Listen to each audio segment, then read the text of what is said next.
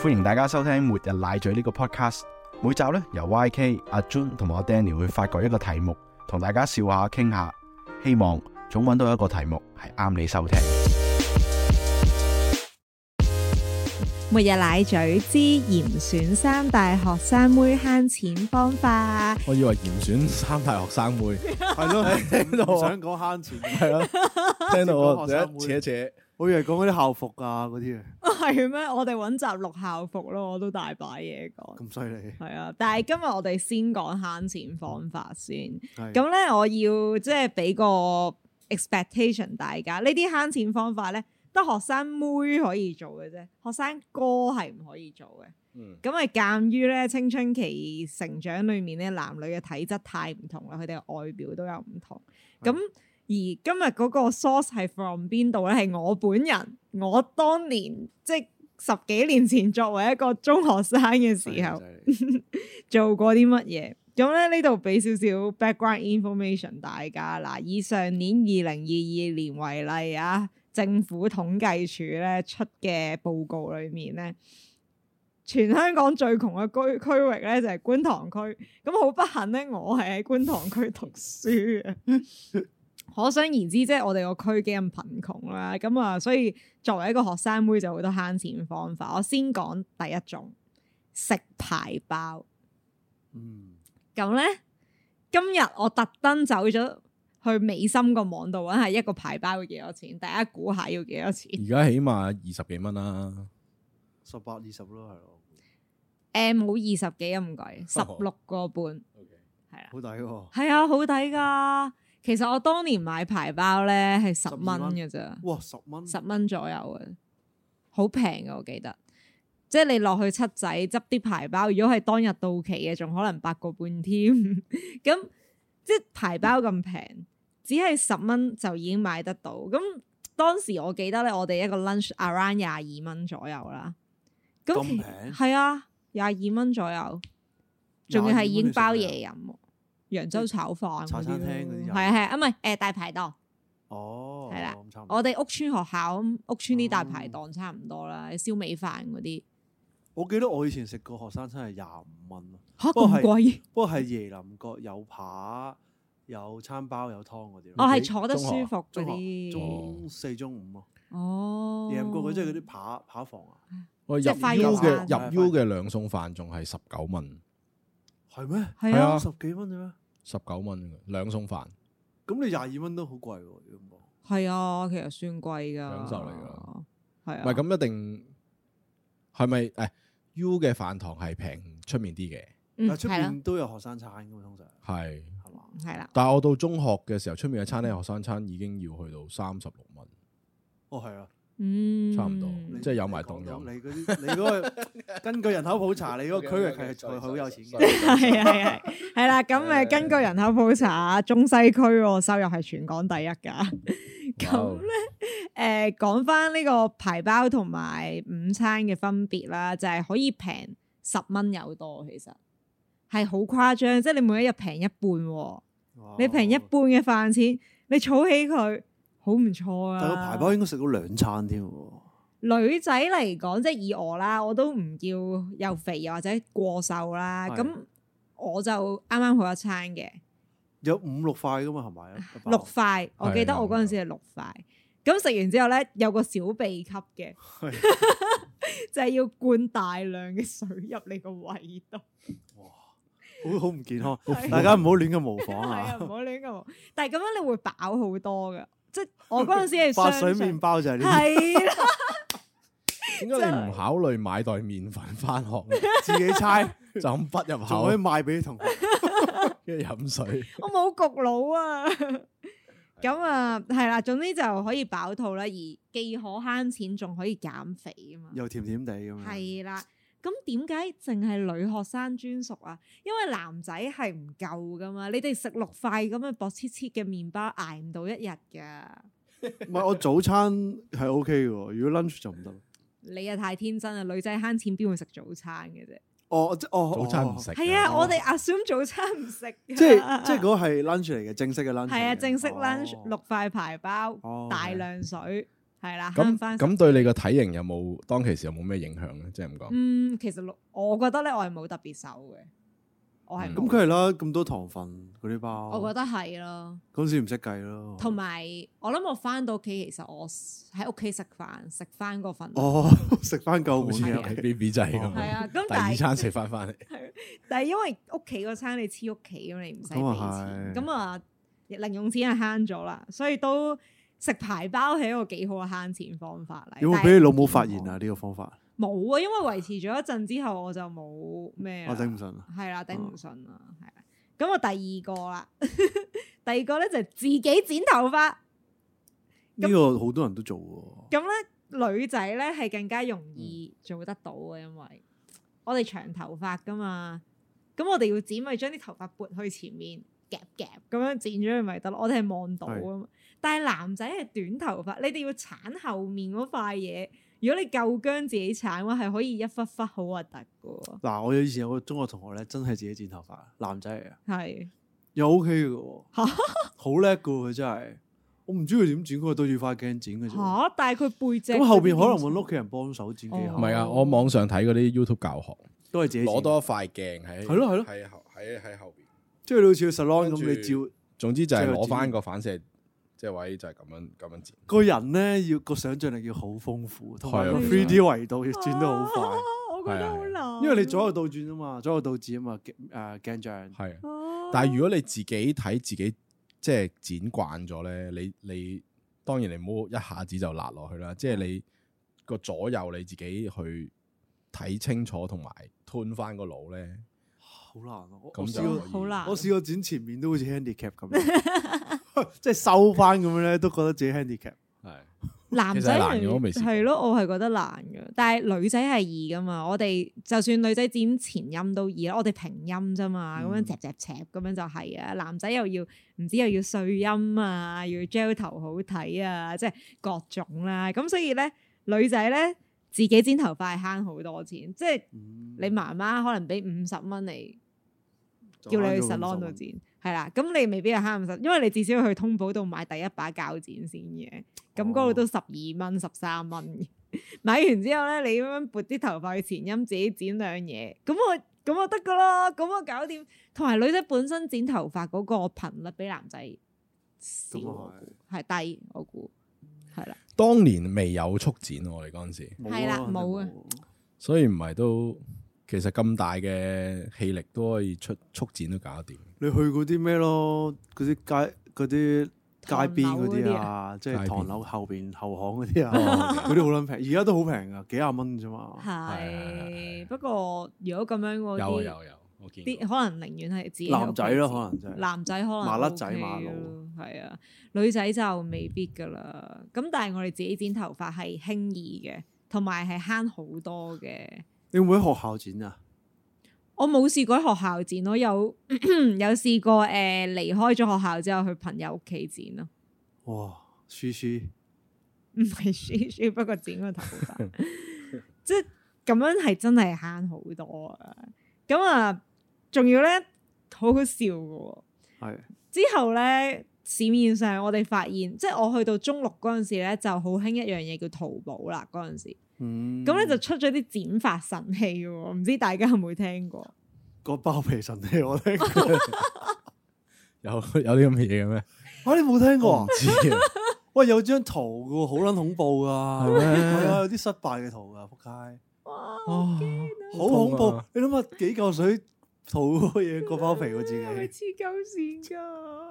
哇會發炎嘅喎，即係會死嘅喎，會死人啦，死細個啦，都咪係啊咯！好恐怖唔係啊！我覺但係得黐線，但係即係嗰陣時係即係剪頭髮係好啲嘅，佢嗯係有個夾咧，俾你夾住女仔嘅頭髮，就可以你就跟住嗰個夾嘅弧度去剪咧，就可以剪到一個比較好睇嘅型啊！即係即係前面嗰啲劉唔係係嘛後面，哦你將後所有面頭髮撥晒後面，夾個海 U 型嘅，哦係啦，然後你跟住嗰個 U 型去兜兜地咁樣，係啦係啦哦，咁嗰、個咁淘一個翻嚟，可能都係計埋運費都係五十蚊啫嘛。咁啲女仔咪輪流用咯，逐個哦夾逐即係輪個流用錢。 五十蚊就輪流用，哇，好窮啊嗰陣真係 時。咁咁啊但係就係咯，就限我學生啊係啊學生，我仲記得啊嗰陣時我剪頭髮咧，嗯如果去街鋪剪係六十八蚊咯，洗加哦剪嗯，係啦。咁所以其實係慳好多啊！你屋企人俾七十蚊你，你最尾用咗十二蚊搞掂喎呢件事，嗯係啦。咁呢個係啦。第三個咧就係、重中之重啦。我諗你聽到咧重中之重係會覺得好好詫異嘅。我當時都係，因為咧我要強調啊，第三 個慳錢方法咧，我係冇做過噶，但係我知道有人做過嘅，我係身邊都有人做過，咁我覺得好值得分享。大家知唔知咩天王嫂團啊？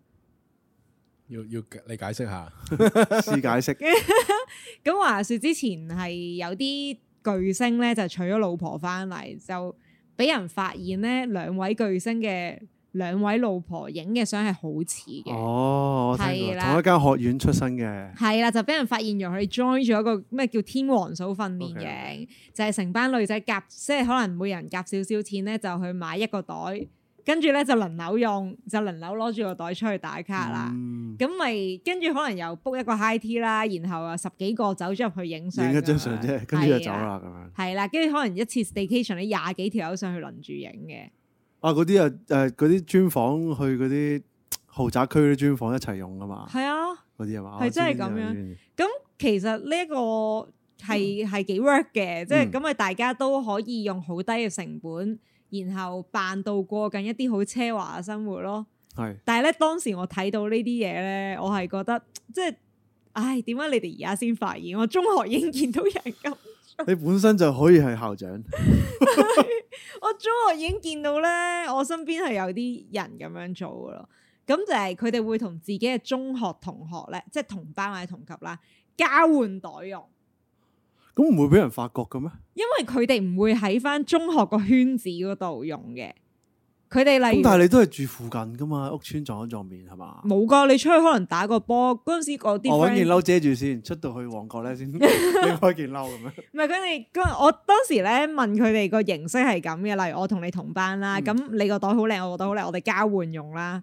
咁、咁但係我就唔係同我哋同班同學出街玩嗰陣時。哦係孭呢個袋嘅，係可能我有第二班 friend 啦，可能喺出面 join 咗誒打波嘅咁樣，嗯我會喺球會嗰度用嗰個袋，咁人哋咪以為我有兩個袋咯， 幾好喎呢招，即係其實完全係即係天王嫂團嗰套嘢嚟嘅 咯，就係大家會將啲資源分散嚟用，咁你就可以滿足到你嘅打扮慾望之餘咧，你都唔需要使太多錢啦。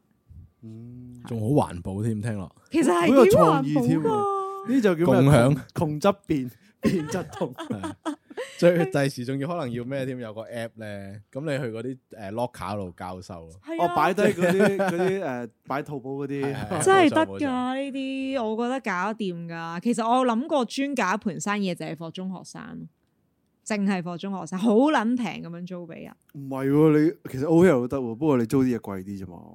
但係係啊如果租貴嘅嘢，有人搞緊啊嘛，哦，係咩？係啊，同埋貴即嘅係有個咩咩站嗰啲係搞緊，嗰啲就賣二手啦，都但賣係出面都有啲租，即係租啲貴價嘢出去。但係嗰哦度可能就會涉及一個真貨定假貨問題咯。係啊，我就冇呢方面嘅資源，又或者知識嘅，哦同埋其實管理理成本好高喎。係你咯，租咗出去之後有咩損壞，係或者咯，佢唔攞翻翻嚟，係啦。哦一律租假貨俾人咪得咯。我屌，咁人哋自己買咁你假個貨商譽咩咪差咯？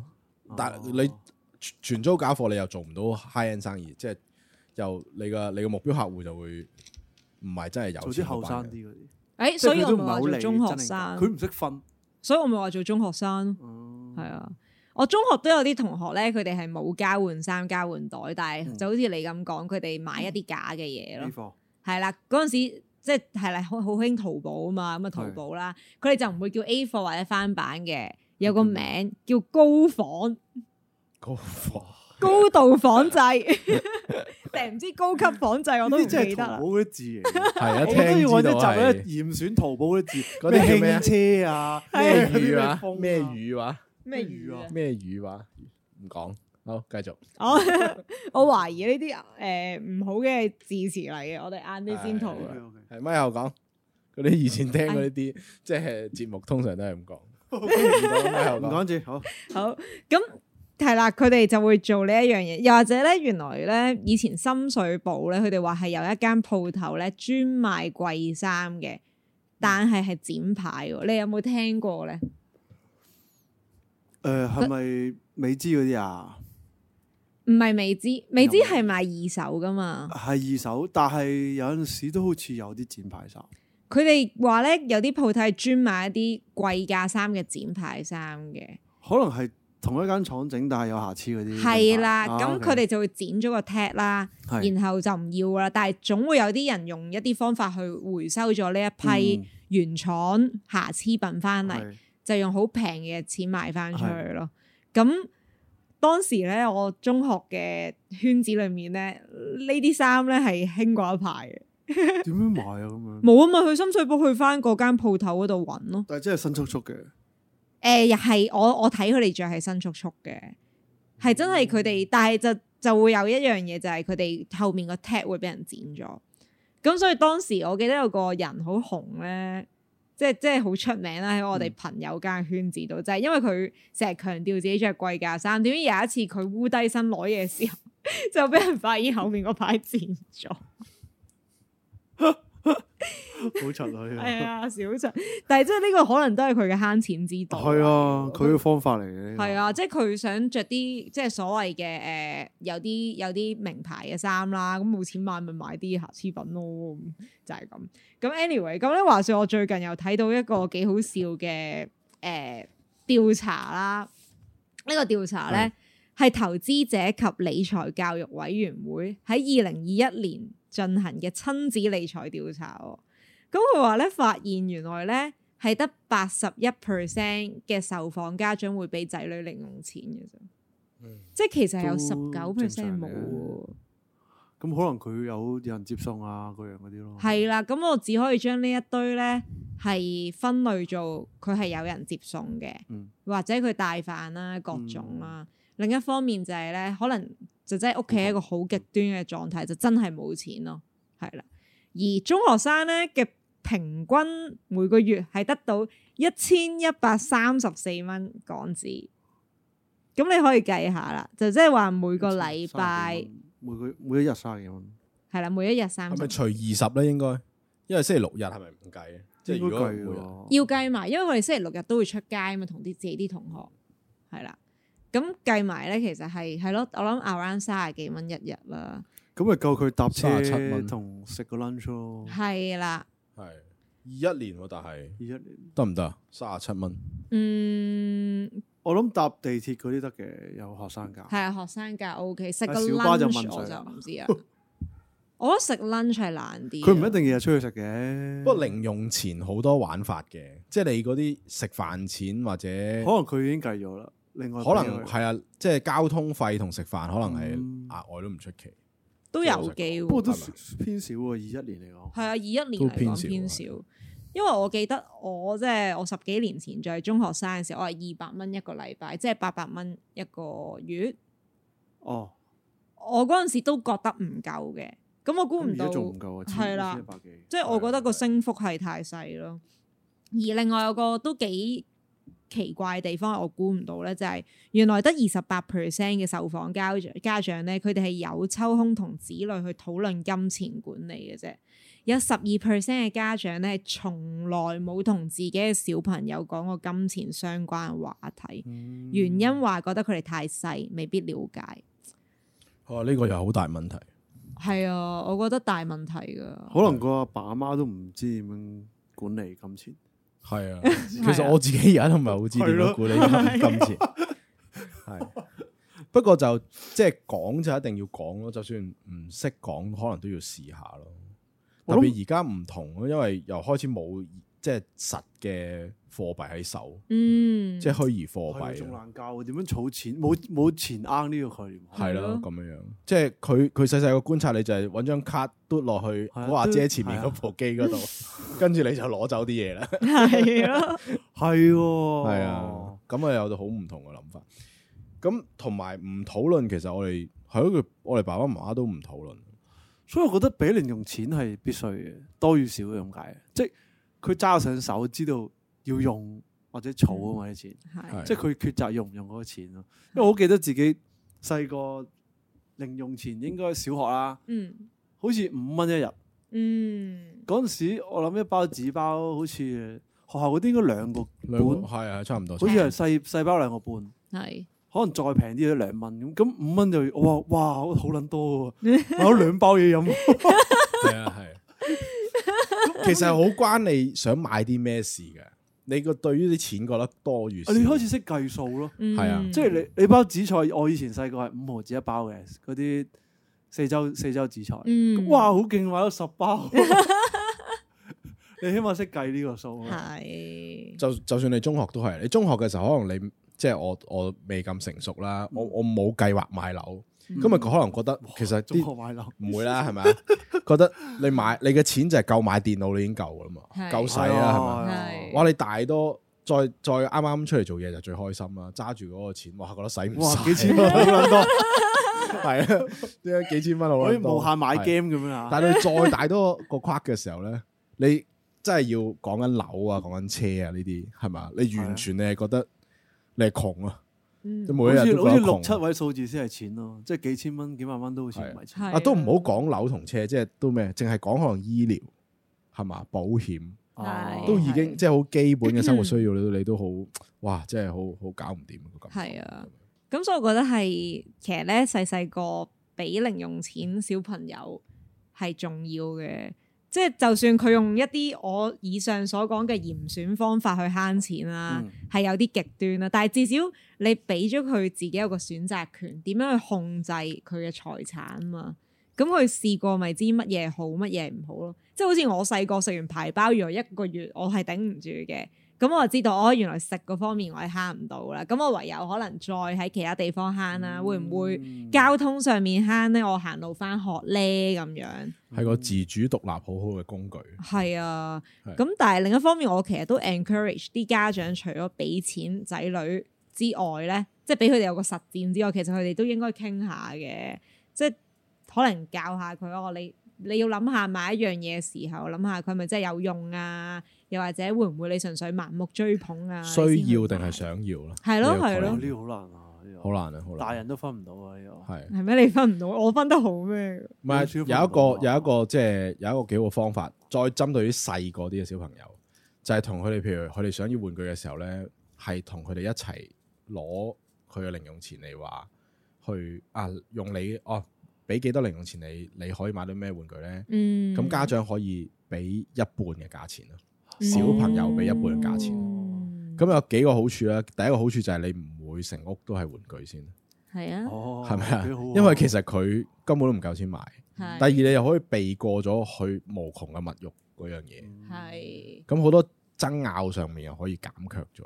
係按住佢誒啲呃功課或者做得好就先至可以儲分，係啊儲夠一儲分百分先。啊我又未必未必係係啊未必係用儲功課嘅形式咯，即係譬如話，如果 YK 我哋都講嘅零用錢，零用錢某程度好似我哋一個生活嘅嘅必須有一個定額嘅金錢。嗯咁佢哋咪計咯，我我我可能我每個禮拜有二十蚊，咁嗯我究竟我嗰樣嘢我要儲幾多個禮拜先可以儲到？其實係讓佢有機會去諗嗰個過程。嗯係即係諗嗰個計數哦。咁我要儲一個月，咁好啦，嗱係咪真係需要呢件嘢㗎？你嗯你使咗呢呢個四十蚊，咁之後就冇喎。你過聖誕冇玩具，即係之類嗯係嘅，係係係，即係引導佢咁樣諗。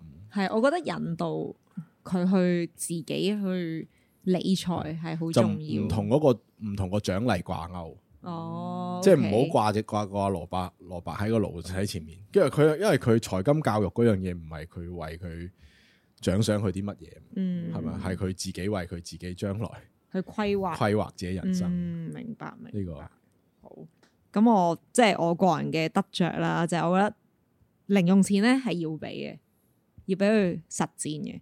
其次就係、即係家長都要教導或者去討論嗰個理財咯，即係唔好 skip 咗呢一 part，放棄咗呢一 part 咯。咁因為即係是其實理財，我覺得係要由細學起啊！即係你點樣去運用啊，你點樣去誒、呃分配啊，其實係重要嘅。你應該要有一個咁樣嘅習慣喺度。咁另一方面咧，就係唔好似我咁咧，為咗慳錢咧，影響健康，走去食排包啦，健康無價，各位。係到你老嘅時候就發覺錢係唔係最重要。 但係我哋 channel 好需要錢啦，如果大家有可以積積極捐啊輸下。下面會有個 baby 歌，我哋積極未來開 patron 嚇， 又係嗰啲一個套路。好，下次再見，拜拜。好，又嚟到呢個結尾彩蛋啦！一杯酒，一杯啡，一本讀物。今日又係介紹啤酒。咁呢只呢係一隻德國嘅啤酒 s o l a h o f 嘅 Special Ex- Export 啦。咁佢係一隻拉格嘅品種嚟嘅。咁呢就係阿 Jun 你可以嗱我我飲咗飲晒啦，就其實冇乜特別，唔係有有有一樣特別嘅味道冇乜特別啦，啊但係個個樽嗰、個誒、個設計幾特別嘅，佢有有幅畫咧就係、有幾個人喺度跳舞，後邊有個好靚嘅城堡。我相信佢呢個牌子有有個故事嘅，但係我哋而家未揾到，但係真係唔好飲。咁啊 Ray Beer 嘅提案，即係即係嘅網友嘅實測咧，就係、大概兩點四分至三點三分左右。咁所以咧就其實呢個分數我都誒、呃、認同嘅。咁就咁啊，佢一隻好老牌嘅啤酒啦，一八四五年，咁都繼續到依家都有啦，飲佢都會繼續永遠都有人飲嘅。咁啊，今集就分享到呢度啦，再見。拜。